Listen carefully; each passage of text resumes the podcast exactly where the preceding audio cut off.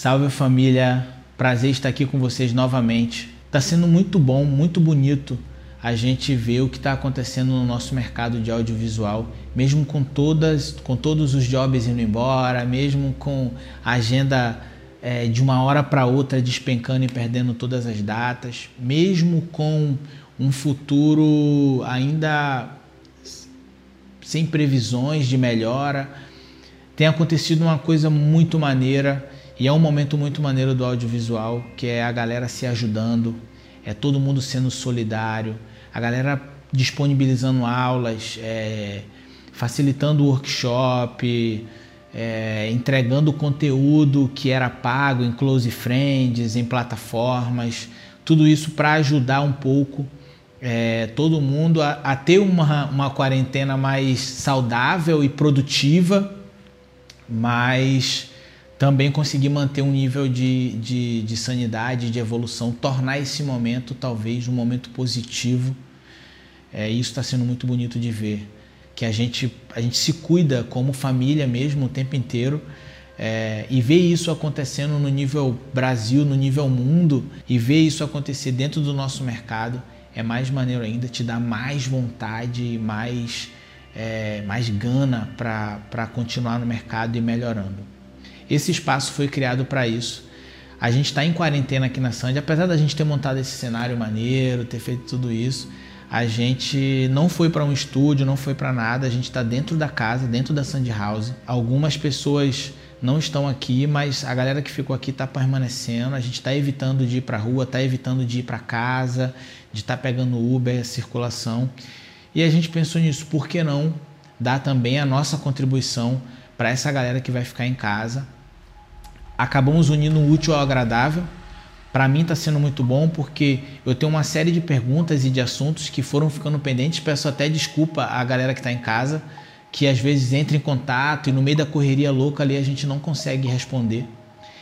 É, eu vou responder, eu dei uma passeada no meu Instagram, nos directs que eu, que eu recebi, para poder estar tá falando aqui e separar alguns assuntos que eu acho pertinentes a gente falar.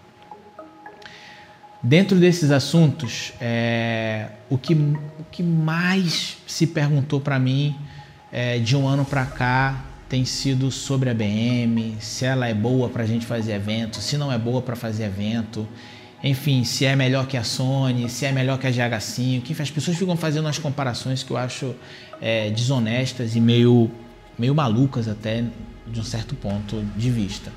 Mas eu compreendo também que é um momento do mercado é, tem muita gente entrando no mercado, é, alguns de paraquedas, outros pulando e vendo que é um mercado. Ao mesmo tempo, eu acho que é maneiro também é positivo, porque as pessoas estão vendo que é um mercado bom para se trabalhar e isso acaba valorizando um pouco mais quem já está aqui e quem já está trabalhando com isso. Então é maneiro também esse movimento todo da galera querendo aprender, workshop cheio, é, enfim, isso é muito maneiro. O que eu vou falar aqui é sobre a nossa experiência. A nossa experiência em eventos, em festivais, em videoclipes, em trabalhos mais corporativos, alguma coisa de publicidade que a gente faz também é, usando a BM. Eu acredito que muito por falta de contato direto, real, de trabalhar com a câmera, não de assistir um vídeo ou de pegar uma informação no grupo de WhatsApp. Contato real, pegar a câmera e usar no seu trabalho, usar mais de uma vez, usar duas, três vezes. A falta de contato com a câmera é, permitiu que inúmeros fantasmas é, se criassem ao redor da câmera e uns pensamentos que você vê que as pessoas realmente elas não, não se aprofundaram ou não testaram para ver se aquilo era realmente verdade. A câmera ABM, a Pocket 4K, ela é uma câmera com muitas possibilidades. Você tem uma câmera que grava desde um Full HD a 120 frames por segundo até um 4K em RAW 3 por 1 a 60 frames por segundo. Isso, é, isso é, um, é, uma gama de possibilidades e muitas perguntas surgem a respeito disso. Qual codec que a câmera usa? Será que é, eu tenho um, um, computador que vai conseguir é, processar um arquivo em RAW? Será que eu vou conseguir é, quanto, quanto de mídia eu preciso para poder rodar uma, um arquivo desse, eu vou ter que comprar SSD, SSD é super caro. Muita gente que comprou a câmera, é, principalmente fora na gringa, é uma galera que já tem uma, um, um know-how de câmeras de cinema, enfim. A galera que foi comprando primeiro era uma galera já mais cascuda. Então, tipo, é, começou a aparecer uns setups bem cabulosos assim, tipo a câmera com cage, com bateria V-mount acoplada, enfim, é um setup monstruoso e as pessoas pensaram e foi se criando essa ideia de que a câmera precisava de um, de um aparato muito grande para que ela funcionasse. O nosso mercado de evento, principalmente, foi o que mais sofreu talvez com, essa, com essas dúvidas. Hoje já tem uma galera muito boa e grande no mercado fazendo eventos só com BM. Tem uma galera fazendo só produção de DVD com, com, com as BMs, que é uma produção um pouco maior, mas tem muita gente de aftermovie já fazendo, tem muita gente de videoclipe, muito videoclipe sendo feito. Tem uma galera de corporativo também trabalhando. Você vai passeando pelos grupos e você vai vendo. Aqui eu vou falar sobre duas questões que eu acho que são as que mais me perguntaram e as que mais veio até mim em relação à câmera, que é a questão do armazenamento de mídia, de como que gravar, se precisa de SD ou SSD, alguma coisa desse tipo, e a questão da bateria. Vamos falar primeiro sobre a bateria. A câmera, ela vem com uma bateria LPS6 dentro da caixa, que é uma bateria similar às baterias Canon. Eu não sei confirmar se essa bateria LP6 é um modelo originalmente Canon, mas as que a gente tem como originais são as baterias da Canon. Então, os testes que eu fiz na BM foram com baterias originais Canon e com baterias com célula Panasonic. Se você abre aquela bateria, você vai ver duas pilhas dentro dela, são as células. As que são originais Canon e as que têm células de Panasonic dentro lhe dão aí um REC contínuo de pelo menos 45 minutos, direto, sem parar de dar REC. Isso para mim é o tempo normal de uma câmera. Quando a gente tava, quando a gente filma de A7S, é, geralmente é mais ou menos isso, 45, 50 minutos de REC. É a mesma coisa e você pode trabalhar internamente. Lógico que vai variar se você, a depender de como você esteja gravando. Se você estiver gravando em 4K, a câmera vai processar muito mais, vai trabalhar muito mais para gerar um arquivo em 4K e você vai ter um consumo da, da bateria muito maior do que você está gravando em 1080 ou você está gravando em 60 frames, vai ter um consumo um pouco maior do que um, você estiver gravando em 24 frames por segundo. Isso vai variar um pouco e pode ser que a câmera sugue um pouco mais, como qualquer câmera normal vai sugar um pouco mais por esse, por esse processamento. Dito isto sobre as baterias, é... tem algumas outras coisas que as pessoas perguntaram, tipo, precisa de cage, precisa de gaiola para usar a câmera no Crane 2? Não precisa de gaiola, não precisa de cage, você não precisa ter top handle, da Small Rig, você não precisa ter nada disso. Quando a minha câmera chegou, eu não tinha cage, eu não tinha o kit completo que eu tenho hoje. E eu já tava, eu já precisava fazer evento. Pô, mano, a câmera chegou na minha mão, é, praticamente junto com a lente, e eu tava muito afim. Minto, quando a câmera chegou, eu já tinha uma 1835 e eu já tinha comprado o Viltrox que é o adaptador para o adaptador de lente Canon para para BM, para MFT. E quando a câmera chegou, o primeiro evento que teve, eu já falei, mano, já vou, vou, vou fazer. E eu consegui fazer um esquema que você coloca ela junto com o plate. Se você quiser saber, eu não, vou, eu não tenho como ensinar isso aqui agora, mas se você quiser é, ver isso a fundo, como, como foi que eu montei real isso, me dá um salve no direct que eu vou, eu, eu me comprometo a, a responder e explicar como é que foi feito. Mas você não precisa de um cage. Você precisa de um plate tipo Manfrotto normal, padrão normal, que você vai achar, sei lá, 60, 70 prata no Mercado Livre, algo barato que você não precisa comprar um cage de 500 reais para poder usar um Crane 2, para poder usar um Roninho, usar qualquer coisa desse tipo com uma, com a BM. Uma outra dúvida que surgiu foi sobre as mídias. É, ela tem slot para cartão CFast, ela tem como você gravar direto no SSD e tem como você gravar direto num cardzinho SD normal, card SDzinho normal que você bota dentro da sua Sony. Você pode tirar Sony GH5, Canon, você pode tirar, botar na, na BM e você vai conseguir gravar em RAW e você vai conseguir gravar em ProRes, você vai conseguir gravar em 60 frames por segundo usando um cardzinho SD. Isso é muito foda. Tá ligado? Isso é, abre uma série de possibilidades para uma galera que é mais da guerrilha, tá ligado? Porque é uma câmera que tem um custo-benefício muito bom, que deu acesso é, com esses recursos a uma galera que antes não tinha grana para comprar uma câmera e ela te dá essa possibilidade usando recursos que também são um pouco mais baratos. Lógico que é, você não vai fazer uma produção enorme inteira só com SD. Eu estaria sendo hipócrita se eu falasse isso aqui. Mas essa é uma variante comum para qualquer câmera, entendeu? Se você tem mais card, se você tem mais, mais mídia, você vai poder gravar muito mais e vai ficar mais tranquilo de fazer a captação sem se preocupar com se você vai ter mídia para armazenar isso ou não. Eu acredito que com dois cards de 128, uma lente, que pode ser uma 1235 da Panasonic ou uma 1240 da, da Olympus, que já são MFT direto para a câmera, que são as, as lentes que a gente está usando por aqui, com seis baterias LP6. Olha que kit, que é o kit comum de qualquer câmera que você vai comprar. Você vai precisar comprar bateria, você vai precisar comprar um SD, você vai precisar comprar uma lente para usar sua câmera. Você pode comprar dois SSDs de 128, seis baterias LP6 Canon interna, um platezinho Manfrotto e você vai poder rodar tranquilamente com seu equipamento. Outro fator importante a se falar é sobre o armazenamento. É pesado sim. Todas as mídias, todas as vezes que você vai gravar, é, a depender do codec, do formato que você esteja gravando.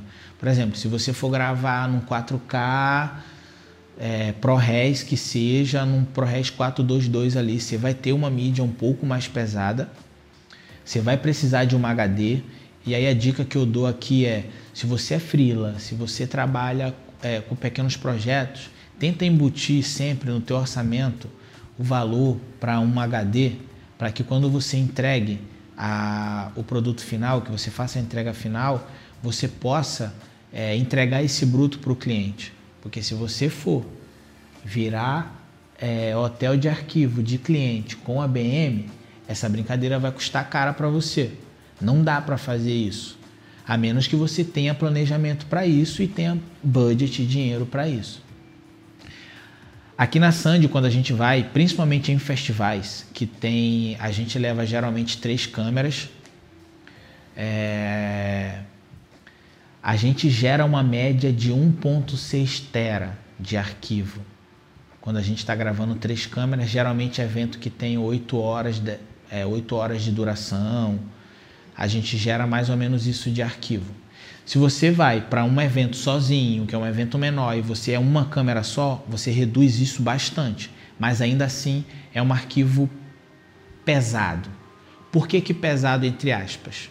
Ele é ruim porque ele, ele, ele toma muito espaço no seu HD, porém ele toma muito espaço porque ele é um arquivo com muito mais informações do que os outros codecs e do que, as, do que os outros arquivos de outras câmeras, que comprime muito o arquivo para você ter um arquivo menor, mas quando você joga isso dentro do programa, de tanto que ele comprimiu as informações do, da captação no codec dele para poder gerar um arquivo menor, o seu programa, seja o Premiere, seja o Final Cut, seja o DaVinci, vai ter muito mais trabalho para poder processar aquele arquivo por causa da compressão que ele teve na hora da captação.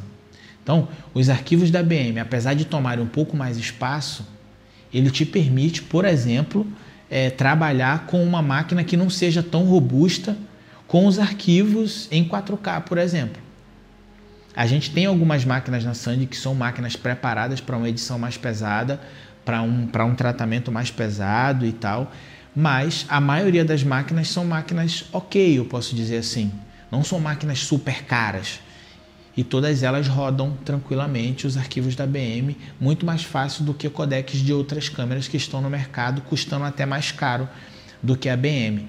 Eu estou falando de valores e, e, falando de coisas caras, porque eu, eu não acho que a comparação entre ah, a Sony é melhor do que a BM, a 7S, a BM é melhor do que a 7S, melhor, nenhuma câmera, a, a câmera melhor é a câmera que você tem na mão para trabalhar. Essa é a câmera melhor, a dos sonhos, a que você tem que amar, é a que está na tua mão para trabalhar. Pensando em investimento, em valores, a BM sim é um, um custo-benefício ótimo para pequenas produtoras, para quem trabalha como frila, sozinho, na guerrilha, entendeu? Porque você vai conseguir fazer uma entrega com muito mais qualidade, você tem muito mais possibilidade de, de pós-produção, de edição e de, e de gravação é, ali na hora, no, na, na, no evento, e você vai conseguir fazer uma entrega muito melhor para o seu cliente com um equipamento que não é tão caro e não precisa ser tão caro para ser usual para você, como a gente falou aqui mais cedo. A verdade é que abriu-se com a BM uma série de possibilidades e, e principalmente para videomakers, para a galera que trabalha ali na guerrilha mesmo, a oportunidade de ter um arquivo melhor com uma textura mais maneira, com essa possibilidade de fazer uma, uma edição mais agressiva, fazer um color grade mais robusto, é, ali na mão, sabe? Um, um, com, com, sem precisar gastar tanto dinheiro, é, investindo numa câmera que vai lhe custar uns 25, 30 mil reais, sei lá, dólares. Então, tipo, eu, eu acho que é uma câmera que veio mesmo para revolucionar o mercado, me sinto muito feliz. E dito isso tudo, acho que o mais importante da gente falar realmente aqui nessa conversa para a galera que está chegando agora, para a galera que está pensando em migrar ou não, é, é, pensar que tudo que você faz é um investimento. Sabe?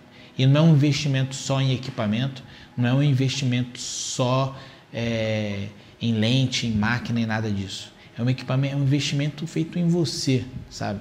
Eu lembro quando, quando eu comprei a câmera, é, não era, não era, não estava dentro do meu orçamento essa câmera, tá ligado? Tipo, era fora total do meu orçamento, na verdade.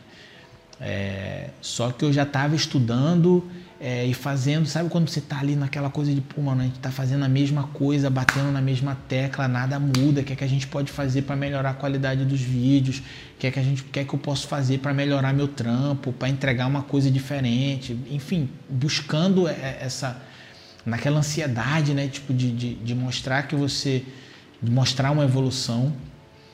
É, então assim que saiu a câmera, eu já, mano, eu não tinha condição financeira total para ter. Mas eu preferi sair da minha zona de conforto, sabe? É, na época. Não estou incentivando ninguém a colocar corda no pescoço nem nada, mas foi o que eu fiz. Eu lembro que eu cheguei pro Egon e comentei com ele, falei, mano, seguinte, vou botar uma corda no meu pescoço. Aí deu risada e falou, mano, qual é a doideira agora? Eu falei, então, mano, é, expliquei a ele, mostrei o que a câmera fazia, mostrei o que era, era uma câmera nova, ele me chamou de maluco, tá aí registrado, falou, mano, tu é maluco. Eu já falei isso até no, no episódio do Black Cash. Mas é, naquele momento que eu vi era a oportunidade de fazer um investimento em mim, tá ligado? Em poder mostrar que. É, é, poder mudar um patamar de trampo também, tá ligado? Não que o equipamento vai trazer a sua evolução. Não é isso. Eu já estava tentando essa evolução, tentando mostrar uma coisa diferente, tentando buscar uma coisa diferente dentro do, das minhas limitações ali. E aí, quando eu vi a câmera e vi a oportunidade, falei: não, mano, vou fazer esse investimento em mim. Falei: Ego, pelo amor de Deus, me bota na rua. É, preciso trampar, preciso fazer o dinheiro dessa câmera e já comprei. Daqui a 10 dias está aí. É, e o resultado dessa loucura é o que vocês estão vendo, que vocês acompanham porque a gente posta tudo. É, a gente realmente mudou a forma que a gente faz vídeo. A câmera permitiu. É, mano, o fato de você ter é, um arquivo em 4K a 60 frames por segundo no nosso mercado de, de vídeo e de aftermovie de festa, festival, é uma coisa que muda o seu muda o seu flow de edição, sabe? Tipo, você consegue ter mais riqueza, você consegue é, cropar uma imagem, você consegue fazer um movimento melhor, enfim, tu consegue ter mais recursos que antes talvez você não tinha. Então, fora você poder realmente, de fato, fazer uma entrega é, melhor do que você vinha fazendo antes. E, foi, e é o que a gente está fazendo. Aí contaminou todo mundo. Hoje o Ítalo tem, o Tinoco tem, a gente tem em média umas 4 ou 5 BMs aqui. E é muito bonito é, a evolução do trampo da Sandy é, nesse quesito. É, então, tipo, a gente falou muito sobre, sobre BM, sobre equipamento, mas acima de qualquer coisa é o que eu falei aqui antes. Equipamento não faz videomaker, videomaker faz equipamento, filmmaker faz o equipamento, diretor de fotografia faz o, faz o equipamento. Porque se você não souber, se você não estudar o equipamento que você tem em mãos e não tirar o máximo proveito dele, não vai adiantar nada ter ele em suas mãos. Entendeu? Mas se você já tem o conhecimento, se você tem a técnica e se você quer aprimorar, todo investimento em você é bem-vindo e é bem feito.